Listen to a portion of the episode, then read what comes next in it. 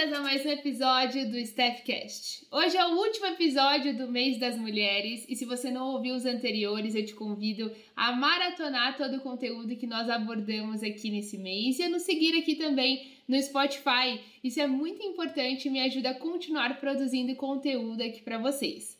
E hoje, confesso que eu estou muito feliz em finalizar o mês de março com chave de ouro e com uma convidada muito especial a doutora Jessie Amanda. Seja muito bem-vinda! Oi, gente! É uma honra estar participando mais uma vez aqui do Staffcast. Quero começar me apresentando para vocês. Como a Esté já disse, meu nome é Jessie.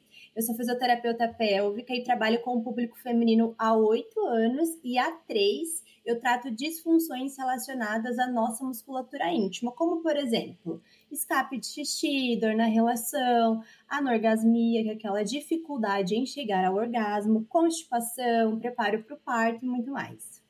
Maravilha. Depois, aqui na descrição desse episódio vai estar as redes sociais da Jessie, as minhas, e aí você vai poder nos acompanhar, que tem muito conteúdo bacana por lá. Bom, aqui no Staffcast nós já falamos da nossa querida ansiedade, então se você ainda não viu é, esse episódio, você pode maratonar depois. E se você já nos acompanha aí de maneira regular, já deve saber que a ansiedade é uma reação natural do nosso corpo. Mas em excesso, ela pode trazer prejuízo em várias áreas da nossa vida. E com a vida amorosa, sexual, não seria diferente, né?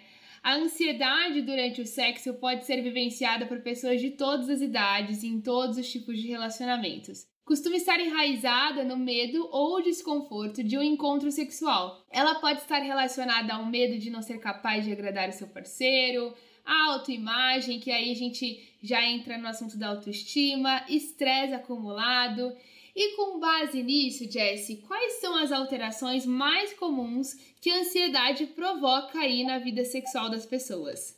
Stan, a ansiedade durante o sexo pode estar relacionada com a baixa autoestima devido ao medo de não agradar o parceiro, seja com a sua aparência física ou até mesmo com o desempenho sexual aí durante a relação. O que eu mais tenho visto nos casos em que eu pego em consultório são mulheres com dificuldades em alcançar o orgasmo e nessa tensão e busca incessante acabam desenvolvendo uma ansiedade excessiva antes e durante a relação sexual e exatamente por conta disso elas não conseguem chegar lá. E após isso vem a frustração.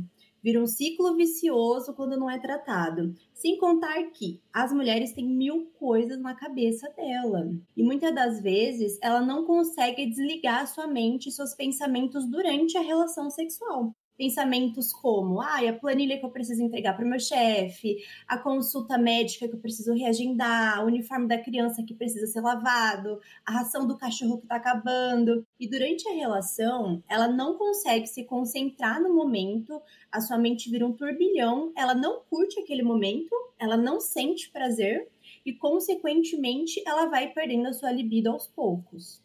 Com isso fica claro que as relações interpessoais elas podem ser bastante prejudicadas, né? E como ficam as relações afetivas aí das pessoas ansiosas que usam muitas vezes o sexo como uma válvula de escape, que também é muito comum, né?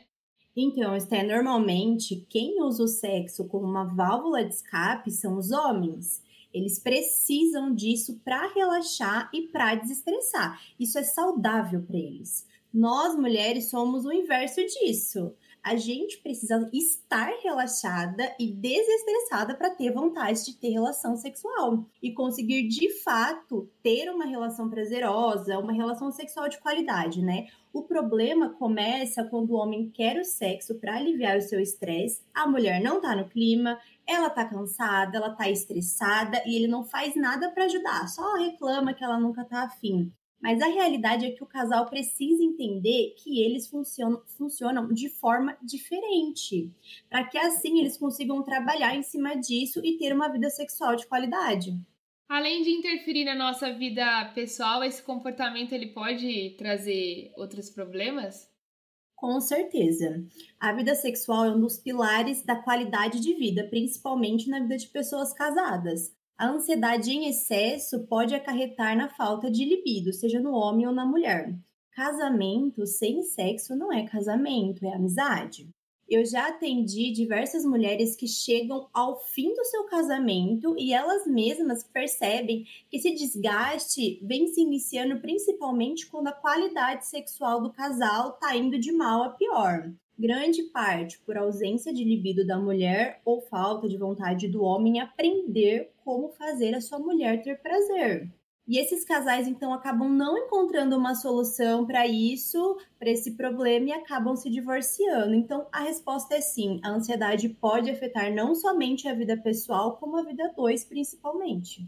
Que interessante, né? A gente está falando aqui o quanto a ansiedade ela pode ser prejudicial. Mas eu estava pesquisando para a gente ter esse bate-papo e durante o sexo saudável, né? Se a pessoa não tem aquela ansiedade excessiva que a gente está conversando aqui agora, que pode ser prejudicial, são, são liberados ali os neurotransmissores, como a serotonina, a dopamina, a citocina. E pensando aí nesse ponto de vista, o sexo ele ajuda de alguma forma no controle de ansiedade? Existem aí algum benefício? Então, o sexo pode sim ajudar no controle da ansiedade, do estresse, porém, é como você disse, é numa relação saudável. Esses hormônios de bem-estar só são liberados na pessoa, seja o homem ou a mulher, se o sexo foi feito com vontade, se a mulher não sentiu dor e se houve prazer para a pessoa. E claro, se tudo isso aconteceu, os benefícios são muitos. Alguns exemplos para você: melhora do humor, melhora da dor de cabeça e cólica, o aumento da conexão do casal também, obviamente, quando tem essa relação sexual de qualidade. E olha só, até calorias a gente consegue perder nessa aí. Então, são muitos benefícios quando o sexo é feito de qualidade mesmo. Então, se você tá numa relação saudável, você pode fazer o cardio em casa depois que você treina. É bem isso, viu? Na academia, muito bom. Porque fazer esteira não é muito legal, não. Eu, pelo menos, não gosto. Não sei vocês aí. Você gosta, Jess? Olha, eu acho que essa outra parte é mais gostosa de fazer, viu? Maravilha! E, e, de forma prática aqui, quais dicas você daria para as pessoas amenizarem a ansiedade antes do sexo?